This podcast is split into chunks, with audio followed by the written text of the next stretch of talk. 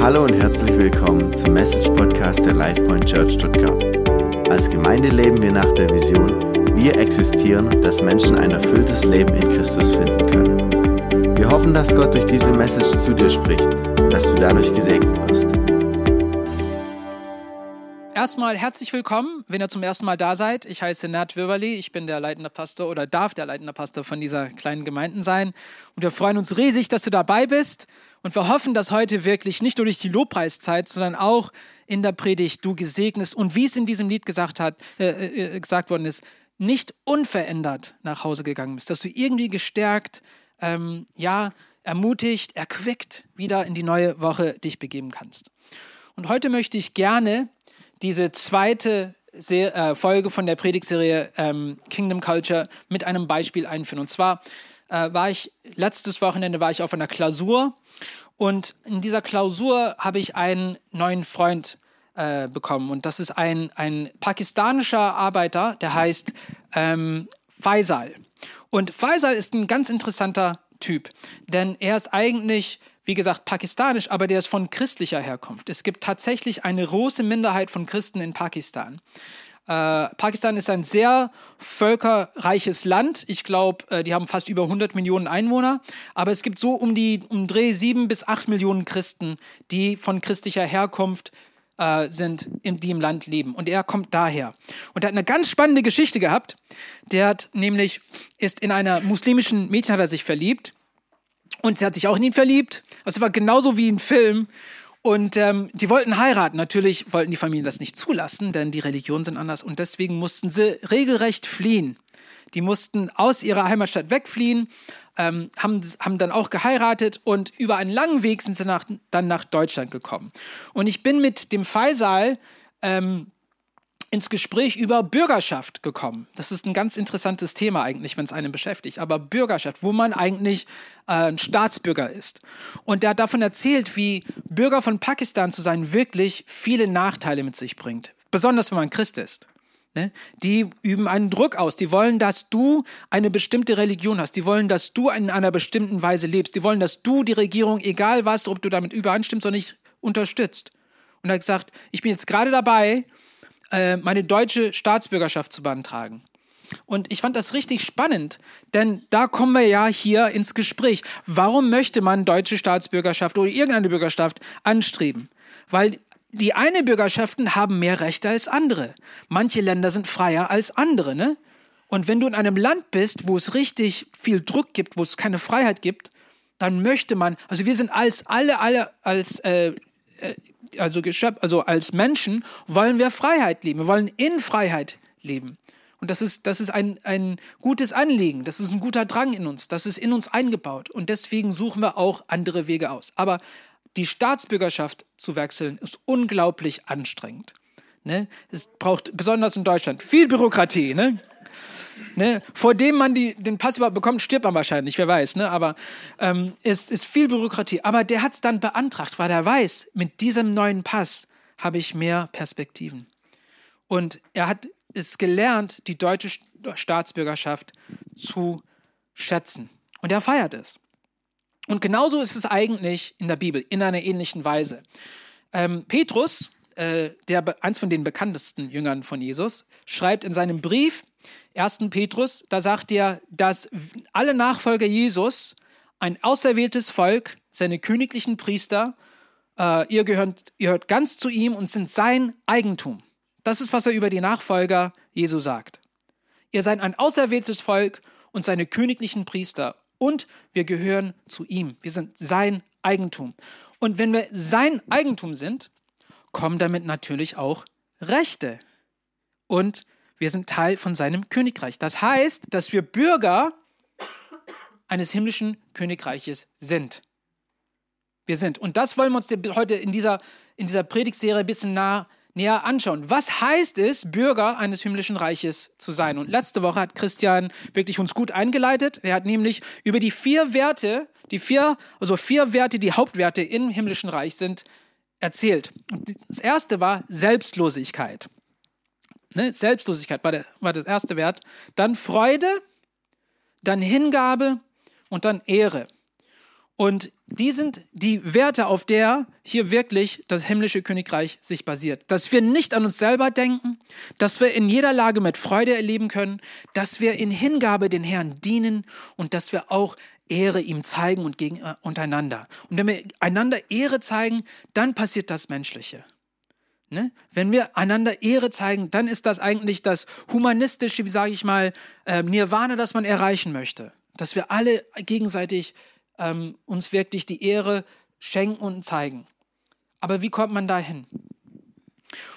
Unser Grundvers für diese Serie lautet, ähm, vor allem ist wichtig, dass ihr als ganze Gemeinde so lebt, wie es der rettenden Botschaft von Christus entspricht. Philippa 1,27. Dass ihr als ganze Gemeinde lebt, wie es der rettenden Botschaft von Christus entspricht. Wir wollen heute eintauchen und uns näher anschauen, was es heißt, wirklich diesen Vers auszulieben. Und es fängt mit einer sehr wichtigen Sache an. Es fängt mit einer sehr wichtigen Sache an, diesen Vers ausleben zu können. Und das ist Haltung. Unsere Haltung. Und ich würde sagen, Haltung ist so ein interessantes Ding, denn wir sind eigentlich für unsere Haltung bekannt. Jeder von uns ist für eine Haltung bekannt. Wir kennen den mürrischen Nachbarn, ne? Das ist eine Haltung, der ist mürrisch. Oder wir kennen den, kennen den ähm, freundlichen ähm, Kollegen in der Arbeit. Das ist auch eine Haltung. Haltung ist wichtig. Haltung prägt Menschen, Haltung prägt ähm, Atmosphäre, Haltung prägt das Leben. Und unsere Haltung ist super, super wichtig. Ne? Wie, was für eine Haltung wir eigentlich tragen. Und hier ist die Sache mit Haltung. Man kann sagen, ja, der Nachbar ist mürrisch, er kann nichts dazu, aber das stimmt gar nicht. Die Haltung kann man ändern. Das ist, was wunderbar eine Haltung ist. Man kann von einer negativen Haltung zu einer positiven, aber auch gleichzeitig zurückgehen. Also die Haltung kann man ändern. Das ist nicht irgendwie einprogrammiert und da geht es nicht weiter. Und in unserer Haltung ist wirklich unser Vorbild Jesus. Der war auch Mensch. Der hat auch, er hat sich auch geärgert. Der wurde auch betrübt. Der war, der war auch enttäuscht. Er hat auch Freude erlebt. Er hat alles erlebt, was du erlebst. Hat er mitgespürt. Aber was war seine Haltung in all diesen Sachen? Das ist die spannende Frage, die wir heute uns, mit wir uns heute beschäftigen möchten. Und zwar wollen wir erstmal mit Haltung anfangen und einfach mal ganz kurz definieren, was ist Haltung? Was ist Haltung? Kurz gesagt, ist Haltung eine gelernte oder erwählte Einstellung, die eine bestimmte Wirkung in unserem Leben hervorbringt. Ich sage es doch mal, ein, ein, Haltung ist eine gelernte oder erwählte Einstellung, die eine bestimmte Wirkung in unserem Leben hervorbringt und auch in unserem Umfeld. Und damit beeinflusst es auch die Menschen, die um uns her sind. Und wie gesagt, Haltung kann daher positiv oder negativ wirken. Wir lieben es, neben einer, mit einer Person unterwegs zu sein, die eher positiv sind, ne? die etwas Gutes beitragen, statt uns irgendwie leer zu saugen mit ihrer Negativität. Ne? Ähm, und deswegen ist Haltung auch super wichtig für unsere eigene Lebensqualität. Was für eine Lebensqualität wir erleben, hängt von unserer Haltung ab. Ich war neulich in einer kleinen Bibelrunde, wo die Frage gestellt wurde, was die grundlegenden Einstellungen ähm, von Deutschland ist. Also was ist die grundlegende Weltanschauung in Deutschland? Was würdet ihr sagen? Meint ihr das Deutsch? Wie, wie würdet ihr eigentlich die, die deutsche Weltanschauung beschreiben als Haltung? Humanistisch? Okay, was noch? Ängstlich, okay. Beschwerend, rational, ja, alles richtig. Aber eher, was mir aufgefallen ist, ist, dass es eher, wenn man jetzt auch einen Grad haben will und, und rot-gelb, das ist positiv und blau-grün, das ist eher so ein bisschen, oder sage ich mal, ja, blau-grün ist eher negativ, wir Deutsch, Deutschland so eher auf, auf der blauen Seite, ne? Ist immer so ein bisschen hm, eingeschränkt, ja, ist nicht so optimistisch. Nun, warum ist das so? Das war die Frage. Warum sind wir hier in Deutschland, obwohl es so ein reiches Land ist, obwohl es so gesegnet ist? Ne? Ich finde Deutschland spannend, weil, ja, wir haben viel Mist gebaut, ne, als Deutsche, das ist ganz wahr. Aber es ist wieder auferstanden. Es ist wieder auferstanden. Und jetzt ist Deutschland eins von den führenden demokratischen Ländern der Welt. Das ist wirklich etwas Wunderbares. Und darauf darf man, da, darauf darf man dankbar sein. Ich will stolz sagen, aber man sollte dankbar dafür sein. Ne? Und wie ist das hergekommen? Aber wir sind trotzdem irgendwie von dieser Negativität geprägt. Warum denn? Warum denn? Und es kam, und einer hat mal gesagt, in dieser Brunne hat gemeint, ja, vielleicht liegt es am Klima, weil es so kalt ist und es ist immer so dunkel. Und, und dann früher, vor, also in den ganz, ganz alten Zeiten, als wir noch in hier Germanien war, war es nicht sicher, ob man den Lebensunterhalt irgendwie gewähren könnte. Und deswegen musste man immer sicher sein und so weiter. Und deswegen sind wir von Deutschen her, von Deutschen her sehr von der Sicherheits- äh, Wunsch geprägt, sag mal. Wir wollen alles, auf alles sicher gehen, ne? Deswegen gibt es so viele Versicherungen in Deutschland. Für alles, ne? Also es ist verrückt. Aber ich habe gesagt, da ist wahrscheinlich was dran, ne? Das etwas, also das Umfeld prägt uns so ein bisschen. Aber ich glaube, dass es mehr als das ist. Und die Frage ist, ich habe ein bisschen dran gedeutet, wo liegt unsere Sicherheit? Wo liegt deine Sicherheit? Ne? Und wenn die Sicherheit in unseren eigenen Händen liegt, dann werden wir besorgt durchs Leben gehen. Dann wird unsere Haltung eher beschwerend sein. Ne? Wenn wir wissen, ey, ich muss alles leisten, ich muss mich selber beschützen, ich muss für meine Familie hier irgendwie sorgen. Es geht alles über mich. Eigentlich ist das eine Last, die wir gar nicht tragen müssen oder sollten. Denn Jesus hat zu seinen Jüngern mal gesagt, macht all euch also keine Sorgen und fragt nicht, werden wir genug zu essen haben? Und was werden wir trinken? Was sollen wir anziehen? Nur Menschen, hört mal, nur Menschen, die Gott nicht kennen, lassen sich mit solchen Dingen bestimmen. Euer Vater im Himmel weiß doch genau, dass ihr dies alles braucht. Wow, starke Worte. Wenn wir versuchen, alles in eigener Kraft zu tragen, wird es nie ausreichend sein. Und wir werden die Werte des himmlischen Reiches in unserem Leben nicht aufblühen sehen, weil wir nicht dazu Raum gewähren. Wir lassen es nicht zu, diese richtige Haltung auszuleben. Und das ist nicht Gottes Wunsch für dich und mich. Er will, dass wir in Kraft gehen. Er will, dass wir wirklich diese Werte in unserem Leben ausgelebt sehen. Und es fängt eigentlich damit an, dass wir verstehen, dass er einen Retter geschickt hat, uns aus dieser Lage zu befreien. Es gibt einen Retter, okay? Wir konnten uns selber nicht tragen, wir konnten uns selber nicht retten. Deswegen ist er als Retter gekommen, um den Weg zu ebnen. Das ist sehr wichtig. Und was das hervorbringt, ist eine unglaubliche Beharrlichkeit, eine unglaubliche Widerstandsfähigkeit, eine Kraft, wie der Paulus es so beschrieben hat. Schließlich, sagt der Paulus, habe ich gelernt, in jeder Lebenslage zurechtzukommen. Ob ich nun wenig oder viel habe, beides ist mir durchaus vertraut und ich kann mit beidem zufrieden sein. Ich kann satt sein und hungern, ich kann Mangel leiden und Überfluss haben. Alles kann ich durch Christus, der mir Kraft und Stärke gibt. Die Einstellung ist wichtig. Paulus Einstellung bewirkt es, dass er in jeder Lage wirklich sich ähm, zurechtfinden kann. Ne? Und das ist eigentlich eine gelernte Sache. Man wächst in diese Haltung ein. Und es gibt vier, würde ich es mal sagen, Säulen in diesem Wachstum, die ich mit euch heute teilen möchte. Ähm, eine Haltungsweise, die ich hoffe, euch darin auch helfen wird, ähm, auch diese gleiche Einstellung, wie der Paulus es hat, diese Kraft in eurem Leben zu sehen. Und wir fangen mit der ersten Haltung an. Ähm, und die erste Haltung heißt Demut oder Bescheidenheit. Okay, Demut oder Bescheidenheit. Wir lesen im Philipperbrief, äh, Kapitel 2, schreibt der Paulus weiter, weder Eigennutz noch Streben nach Ehre sollen euer Handeln bestimmen. Im Gegenteil, seid bescheiden und achtet den anderen mehr als euch selbst. Denkt nicht an euren eigenen Vorteil. Jeder von euch soll das Wohl des anderen im Auge behalten. Nun, wenn ich Bescheidenheit höre, denke ich meistens an, hey, das heißt, dass, dass man in Armut leben soll oder irgendwie einen Mangel hat im Leben. Das ist bescheiden. Das ist ein sehr bescheidener Mensch. Oder dass man ständig sparen muss. Ne? Aber darum geht es gar nicht in diesem Vers. Worum hier es geht, ist, dass man andere genauso wichtig, wenn nicht wichtiger, als sich selber betrachten soll. Dass man nicht, nicht nur für sich selber lebt, sondern auch für den Gut seines Nachbarn. Und wer ist unser Nachbar? Wie hat Jesus das eigentlich beantwortet? Der Nachbar ist derjenige, der neben mir steht, egal von welcher Herkunft diese Person ist. Das ist dein Nachbar.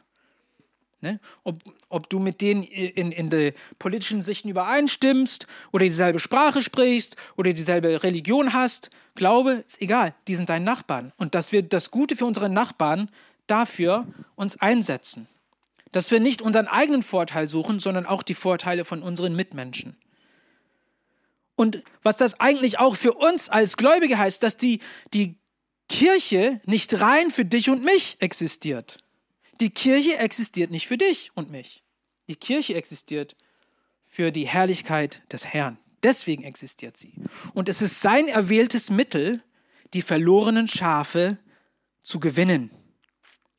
Ja, das ist sein erwähltes Mittel, die verlorenen Schafe zu gewinnen. Das heißt, dass die Kirche eine einzige Mission hat. Und das ist Menschen gerettet sehen. Das ist die Mission der Kirche. Und wenn wir als Kirche, große K, aber auch als kleine Gemeinden, von dieser Vision ab, äh, abgeleitet werden oder uns irgendwie abbrechen, dann stirbt die Kirche langsam aus, weil wir nicht unsere Mission erfüllen. Die Kirche existiert nicht, um ein Verein zu sein. Die Kirche existiert nicht, um dein Leben zu bereichern. Dazu ist sie nicht da. Die Kirche ist da, um dich zu retten, dich zu befähigen, damit andere Menschen auch gerettet werden. Und das zu verstehen, das ist Bescheidenheit, das ist Demut. Zu sagen, es dreht sich nicht alles um mich. Und das ist eigentlich total antikulturell, besonders in unserem heutigen Zeitalter. Alles dreht sich um uns. Also ich finde es unglaublich interessant, wie sehr, was für einen Effekt soziale Medien auf Menschen hat. Das, da gibt es jetzt jede Menge Forschung darüber, wie es Leute beeinflusst. Und ehrlich gesagt, Haupt, ähm, ja, was sich ausgestaltet hat, ist, dass Menschen eher selbstsüchtiger und narzisstischer, narzisstischer wären durch soziale Medien. Die, also ich, ich finde es ganz witzig, dass sobald die äh, Handys rauskommen, haben wir immer Selfies gemacht. Ne? Immer Selfies. Warum machen wir Selfies? Weil eigentlich, es dreht sich alles um uns im Innern. Ne? Wenn wir einfach zu uns, weil wenn wir alleine gelassen werden als Menschen, dann dreht sich alles um uns und meine Wünsche und was ich erreichen möchte. Und wir denken gar nicht an unseren Mitmenschen. Das ist eigentlich die Krankheit, die wir Sünde nennen. Dass wir immer an uns selber denken. Ne? Darum geht's. Und ähm, wir müssen verstehen, dass es nicht um uns geht. Das ist Demut. Wenn wir diese Haltung einnehmen, dann öffnet sich eine neue Welt für uns. Dann sehen wir Sachen, die wir bis jetzt nie gesehen haben. Ne? Und dann sehen wir die Kraft Gottes, wie es nicht nur durch uns persönlich fließen kann, sondern durch die Gemeinde selber. Man spürt diese, diese Kraft. Und dann wird die Kirche eigentlich zum eigentlichen Ort, wie es der Herr sich wünscht. Und das ist ein Krankenhaus für die Menschen, also wo Leute Heilung, Rettung und Befähigung finden können, aber auch ein Tempel für Gott. Dass wir vor ihm kommen, dass wir vor ihm knien, dass wir ihn anbieten können, dass wir seine Gegenwart gemeinsam erleben und spüren können. Es gibt eine unglaubliche Kraft. Wer ist schon mal zu einem Konzert gewesen? Riesenkonzert, ja? Ich bin nicht zu einem Konzert Mensch, aber ich bin, äh, ich habe in meinem früheren Leben U2 richtig geliebt. Ich war ein U2-Fan, ne? Und ich bin zu zwei YouTube-Konzerten schon mal gewesen und die waren so geil. Also richtig Hammer. Ne? Weil wir waren Tausende von Leuten, Zehntausende von Leuten in einem Raum und wir tanzen alle gemeinsam und man spürt diese Energie. Ne? Und ich habe gesagt, das ist wie der Himmel sein wird. Wenn der Jesus auf die Bühne tritt, werden wir alle durchdrehen. Und das können wir so ein bisschen hier in der Gemeinde spüren.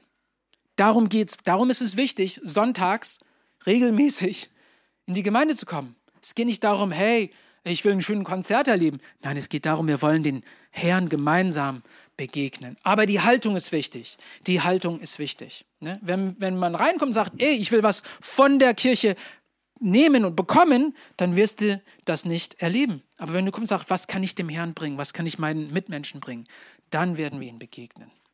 Dann werden wir ihm sonntags begegnen. Zweite Säule ist eine Haltung des Gehorsams. Gehorsamkeit.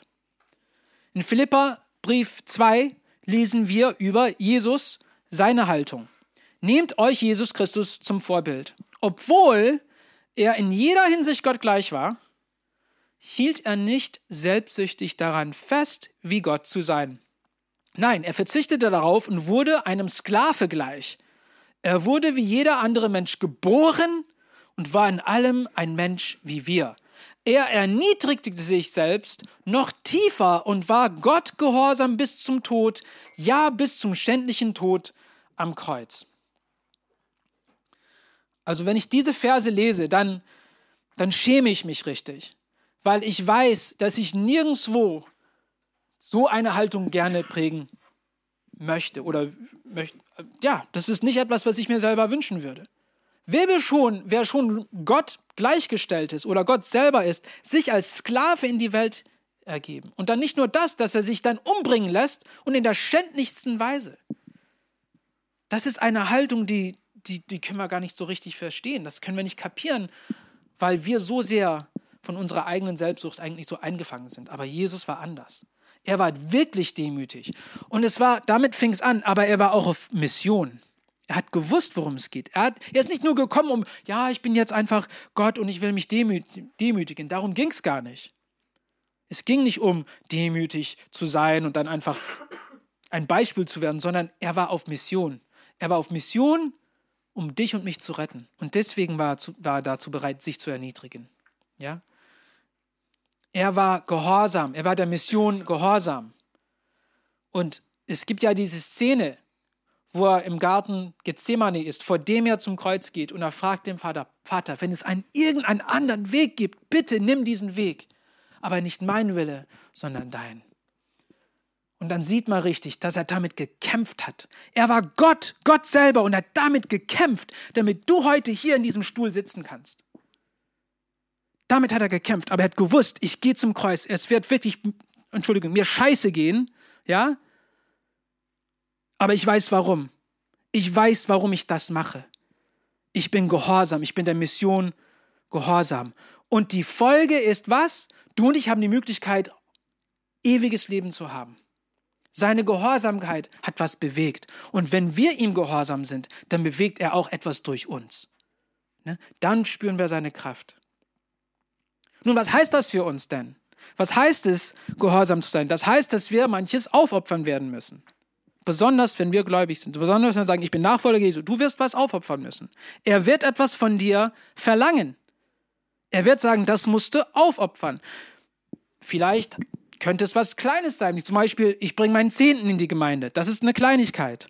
Oder es kann was sein, zum Beispiel, ich mache Gottesdienst zum Prio. Ne? Was wir gemerkt haben, ist, dass viele Leute meinen, Gottesdienst ist wäre es wie McDonalds. Ja, ich kann dahin fahren, wenn ich möchte und mir ja was holen. So geht's nicht eigentlich. Gottesdienst sollte für uns als Gläubige Prio sein. Wir sollten erstmal auf ersten Rang Gottesdienst haben. Warum? Weil wir gemeinsam unterwegs sind und sagen, das ist mir wichtig. Ne? Äh, vielleicht heißt es das, dass man das wieder auf erster Stelle oder auf einer höheren Stelle in unseren Prioritäten bringen soll. Oder dass wir einfach uns unter der Woche Zeit schaffen, miteinander Gemeinschaft zu haben. Das braucht auch Arbeit. Ne? Zu sagen, ah, ich habe meine Pläne, diese muss ich ein bisschen umbauen, damit, damit ich auch mit dieser Person mal zusammenkommen kann. Ähm, ich habe ich hab ein Fahrrad, das ist ein bisschen ein dummes Beispiel, aber ich habe ein Fahrrad und das Ding ist kaputt. Ne? Und ich kann es einfach nicht reparieren. Irgendwie, ich habe keine Zeit dafür gefunden. Aber neulich hat meine Frau gesagt, Mensch, repariere mich dein Rad hier. Es sitzt in der Garage und du benutzt mein Rad und ich, ich bin richtig genervt, hat sie mir gesagt. Ich habe gemerkt, ja, also das habe ich nicht zur Prio gemacht. Ne? Ähm, aber da muss ich wirklich was aufopfern, weil ich, oh Mann, es ist so schwer, dieses Ding zu reparieren. Ich muss, ich muss es aus der Garage schleppen, ich muss es dann zum, zur Reparaturwerkstatt holen, dann mit dem Mann sprechen, da geht das und geht das nicht, bla bla bla. Und wer will, wer will schon damit sich da auseinandersetzen? Aber das ist, das ist eine Aufopferung. Ne? Gott will etwas von dir haben möchten. Er wird sagen, das musst du tun, damit du Leben erleben kannst, damit du die Rechte als Bürger des Himmels in deinem Leben sehen kannst. Vielleicht heißt es einfach netter zu sein. Vielleicht bist du mürrisch, ich weiß nicht. Ne? Und du redest immer negativ über alles. Vielleicht heißt es, etwas Positives mal zu sagen. Oder einfach für deine Freunde, deine Nachbarn, für den Verwandten, den du nicht leiden kannst, mal zu beten. Oder sie einfach mal anzurufen. Sagen, hey, wie geht's? Menschen wollen gesehen werden, Menschen wollen gehört werden. Oder, hey, das ist, das ist die, ich glaube, das ist das Schwierigste gerade jetzt, aus unserem Umfeld, unserem bequemen Umfeld zu treten und eine neue Kultur zu begegnen. Geh mal in den arabischen Laden rein. Einfach so, warum nicht? Geh mal rein.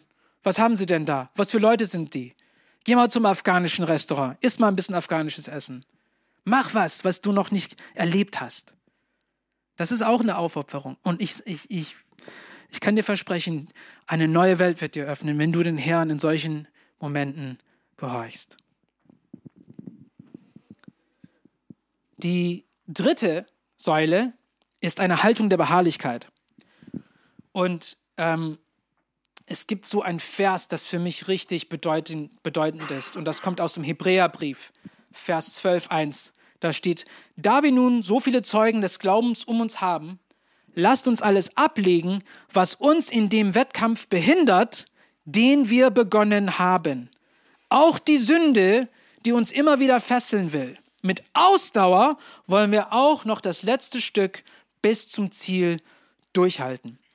Was glaubt du, wäre passiert, wenn Jesus gesagt hätte, du, ich habe keine Lust mehr auf dem Kreuz zu hängen, ich, ich steig mal ab, ich, ich, ich gehe nach Hause.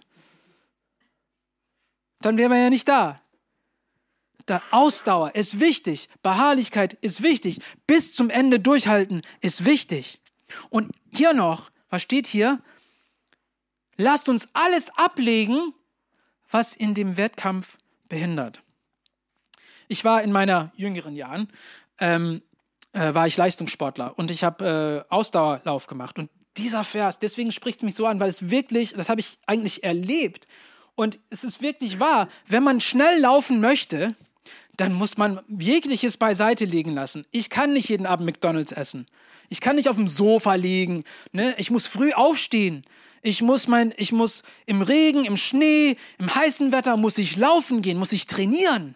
Und was das heißt, ist, alles fokussiert sich auf, auf dieses eine Ziel. Hey, ich habe einen Wettkampf, das ich gewinnen möchte. Ich muss mich dafür dann auch, wie gesagt, disziplinieren, dass ich dazu komme.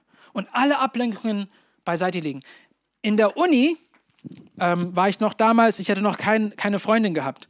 Und ich habe hab mich entschieden, weil ich im Lauf bin, will ich auch keine Freundin während dem Studium haben. Und ich hatte auch keins. Und ich bin gut gelaufen. Ne? Aber ich hatte ein paar Freunde, die eigentlich Beziehungen hatten und äh, da war es ein bisschen anders bei denen. Aber man muss die Sachen, die uns ablenken, beiseite legen. Und da ist meine Frage an dich, was lenkt dich in deinem Glaubensweg ab? Was lenkt dich ab? Was ist eine Sache, die, ah, nee, also da bin ich nicht, also was lenkt dich ab? Es kann Ehrgeiz sein für etwas anderem, in meiner Karriere. Ich will befördert werden und alles dreht sich darum. Oder einfach ähm, Stolz, ich kann mich nicht bei dieser Person irgendwie entschuldigen. Das geht nicht. Das geht nicht. Ich bin zu stolz. Oder es kann auch einfach die sozialen Medien selber sein.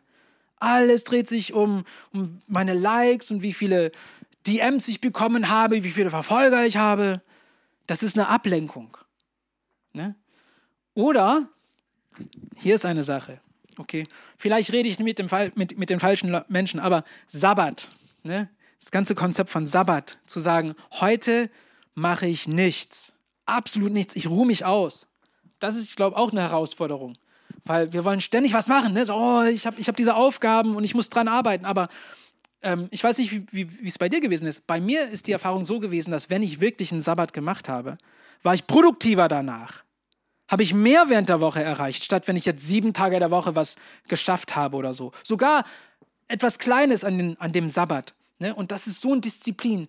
Ich lege das alles beiseite, damit ich, damit mein Körper sich erholen kann, damit mein Geist sich erholen kann, damit, meine, damit ich mehr Zeit mit der Familie verbringen kann. Das ist so wichtig. Sabbat ist wichtig. Wenn du Sabbat nicht in deinem Leben eingebaut hast, dann kann ich es dir nur stark raten. Bau es ein. Es wird nur Gutes bringen. Und diese Ausdauer, diese Beharrlichkeit bringt etwas in unserem Leben rein, das eigentlich heute in der Kultur nicht zu sehen ist. Und das ist Beständigkeit. Ne? Oftmals so, was will der Mensch? Der will Treue. Das steht so in den Sprüchen. Mensch will Treue, aber wo findet er einen treuen Freund? Das ist so ein Spruch. Wir als Menschen wollen Treue haben. Wo finden wir einen treuen Menschen? Es fängt mit dich an.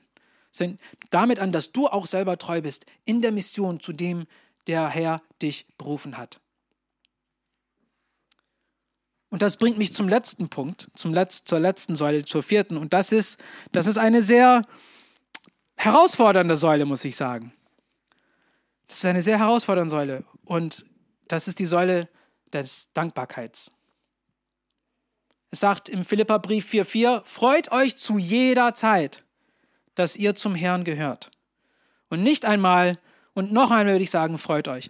Interessanterweise steht ja nicht, freut euch, dass es euch schief geht oder dass die Lage nicht gut ist oder dass die Lage gut ist. Es sagt, freut euch, dass ihr zum Herrn gehört. Ich bin Bürger des himmlischen Reiches. Es ist okay. Ich weiß, dass Gott seine Engel in meinem Namen schicken wird. Ich weiß, dass er mir beistehen wird. Ich weiß, dass wenn ich leide, er mit mir leidet. Ich danke ihm dafür. Ich danke ihm dafür. Und es steht auch im Kolosserbrief Kapitel 3, unterweist und ermahnt euch gegenseitig mit aller Weisheit und dankt Gott vom ganzen Herzen mit Psalmen, Lobgesängen und Liedern, die euch Gottes Geist schenkt, die euch Gottes Geist schenkt. Ja, cool. Das heißt, wenn ich mich dazu öffne, dann danke ich ihn nicht mal. Sein Geist dankt, dankt ihn durch mich. Das ist nicht deine Kraft, das ist seine Kraft. Und das ist unglaublich cool dann kannst du in jeder, jeder Lage, werden wir eine Beharrlichkeit haben. Ihr habt doch Gottes Gnade erfahren. Wir haben Gottes Gnade erfahren, Freunde. Eins von den größten Opfern, die man bringen kann, wie ich es schon angedeutet habe, ist diese, dieses Opfer des Dankbarkeits. Das Dankopfer. Weil es werden Tage geben, wo alles wirklich im Eimer ist. Du sagst, ich habe keinen Grund dafür, dankbar zu sein. Aber wenn, wenn Gott in deinem Leben ist, hast du aller Grund, dankbar zu sein. Egal was. Und das ist die wahre Kraft. Ne? Davon, wenn wir zurückgehen, was der Paulus gesagt hat, wo er sagt, dass er in jeder Lage wirklich ähm, zurechtfinden kann. Es basiert sich auf diese Wahrheit. Ja, dass er dankbar ist, dass er Gottes Kind ist. Alles andere ist egal. Ich bin Gottes Kind, ich gehöre ihm. Ich bin ein Bürger von seinem Reich. Ich habe ein, hab eine Zukunft, ich habe eine Hoffnung und ich habe einen Auftrag. Menschen brauchen Bestimmung. Wenn du ohne Bestimmung durch ein Leben ziehst, ist es leer. Vielleicht wird heute gut gehen, vielleicht wird morgen nicht gut gehen, aber wenn du keine Bestimmung hast, irrst du nur rum. Und Gott gibt uns alle eine Bestimmung. Und er gibt hier, das ist, das ist das Coole, er gibt dir eine persönliche Bestimmung. Ja? Meine Bestimmung ist nicht das gleiche von, äh, ist nicht ist deine Bestimmung. Das ist gut so. Aber es gibt eine große Mission. Was ist die Mission? Anderen Menschen über Jesus zu erzählen. Das ist die Mission. Aber wie das aussieht, das ist persönlich. Da bist du besonders befähigt worden. Da hat Gott dir eine besondere Berufung gegeben. Und das ist spannend. Und wir dürfen das entdecken. Aber das kann man nicht entdecken, ja, wenn wir diese vier Säulen nicht ausleben. Das kannst du nicht entdecken. Das ist eine Reise, eine gemeinsame Reise. Und Gott lädt dich dazu ein. Und vielleicht, ich sage das aus für, die, für diejenigen, die im, im Internet mithören, im, in unserem Podcast, vielleicht heißt das, dass der erste Schritt hier zum Action Point habe ich hier einfach diese vier Schritte aufgeschrieben. Entscheide dich, diese Haltung in deinem Leben zu kultivieren. erstes ist Demut, Bescheidenheit, zu sagen, ich kann es alleine nicht. Ich kann es alleine nicht. Und vielleicht hast du dich nie dem Herrn Jesus vorgestellt und gesagt, ich habe ihn nie eingeladen, ich kenne ihn nicht. Oder ich habe die Bibel nie gelesen oder ich, ich habe nichts mit Gott am Hut, ich weiß nicht. Dein erster Schritt wäre dann einfach zu sagen, hey, ich will Gott kennenlernen. Ich rufe ihn. Ich lese sein Wort. Ich lerne ihn kennen. Und ich werde ihm gehorsam sein. Das ist der erste Schritt zu sagen, ich kann nicht alles. Demut. Zweitens Gehorsamkeit. Den Auftrag zu erfüllen, den er dir gezeigt hat. Den Jesus nachzufolgen ist eine gefährliche Sache. Denn er wird dein Leben übernehmen. Es wird nicht dein Leben mehr sein, es wird sein Leben sein. Und er wird dir sagen, was zu tun ist. Aber er weiß genau, was du möchtest. Ne? Ähm, das habe ich, ich habe mehrmals davon gesprochen. Wir waren viele Jahre natürlich in der Türkei unterwegs, meine Frau und ich. Und wir hatten nie vor, nach Deutschland zu ziehen. Meine Mutter ist Deutsche, deswegen habe ich deutsche Wurzeln, aber das war nie so eine Sache bei mir. Ist mir, mir egal. Ich, ich liebe lieber in diesem wunderbaren Urlaubsland in der Türkei. Und ich hatte nie vor, wegzuziehen. Nie. Das war, stand für mich nie auf dem Plan. Aber dann kam der Tag, wo Gott uns da rausgenommen hat. Und ich wollte, das war schlimm. Ich wollte nicht nach Deutschland kommen. So ein schönes Land. Ihr habt so ein schönes Land. Und ich wollte hier nicht sein. Ich habe viele Nächte geweint, weil ich nicht in der Türkei sein durfte. Aber ich habe gesagt, ich werde gehorsam sein. Ich werde ich werd dranbleiben. Und ich werde ihm alles danken. Und wisst ihr was? Unser Leben ist so reich gesegnet worden dadurch. Jetzt möchten wir nirgendwo hinziehen. Wir sind hier froh, wir sind angekommen. Wir haben euch gekannt und ihr seid ein Segen für uns. Aber das wäre nie zustande gekommen, wenn wir nicht gesagt hätten, okay, ich folge dem Herrn, egal was. Und er ruft dich auch dazu. Ja, er ruft dich auch dazu. Er sagt, komm mit mir. Gehen wir auf eine gemeinsame Reise. Und ich zeige dir Sachen, die du nie gesehen hast. Und es fängt damit an, wirklich, dass wir ihnen in jeder Lage danken. Und ich möchte den heutigen Gottesdienst wirklich so abschließen, zu sagen, wir haben ein Dankelied, das wir singen werden. Und ich weiß nicht, wo du in deinem Lebenslauf bist, gerade jetzt, oder was du durchmachst, aber benutzt dieses Lied, einfach ihnen diesen Dankopfer zu bringen. Einfach zu sagen, danke, dass du in die Welt gekommen bist, dass du für mich ans Kreuz gegangen bist, dass du mir Perspektive schenkst, dass du mir Hoffnung schenkst. Und dass du nicht nur einfach das getan hast, sondern du nimmst mich mit. Du hast mir diese Bürgerschaft dadurch geschenkt und ich kann diese ewige Hoffnung sein. Ich kann anderen Menschen diese Hoffnung teilen. Ich kann ein Mittel des Hoffnungs für die Welt sein, durch dich. Einfach zu sagen, hey, ich danke dir. Und wenn du das machst, dann wird der Herr in dir etwas bewegen. Ich weiß, dass du nicht unverändert nach Hause gehen wirst heute, wenn du dich dazu öffnest. Ich weiß das, denn ich habe es auch mehrmals gespürt. Und wir werden das jetzt machen. Wir werden alle aufstehen und wir werden dieses Lied singen. Konzentriert euch auf die Worte. Was sagen die Worte? Und singt es als ein Gebet. Macht es persönlich. Ja, macht es persönlich. Und wenn es nicht, ich muss vorwarnen, es ist nicht auf Deutsch, aber es ist okay. Man kann in jeder Sprache Gott anbeten. Für mich ist es so, manchmal, wenn ich ein Lied singe, dann singe ich auf eine andere Sprache halt, weil das für mich so ist. Aber macht dieses Lied zum Gebet für euch und dankt dem Herrn für das, was er in euer Leben gebracht hat. Wow, was für eine Message. Wir hoffen, dass dieses Wort zu dir gesprochen hat und dich durch den Tag und die kommende Woche begleiten wird. Wenn du mit uns in Kontakt treten möchtest, kannst du gerne auf unsere Website und Social Media vorbeischauen. Bis zum nächsten Mal. Sei gesund.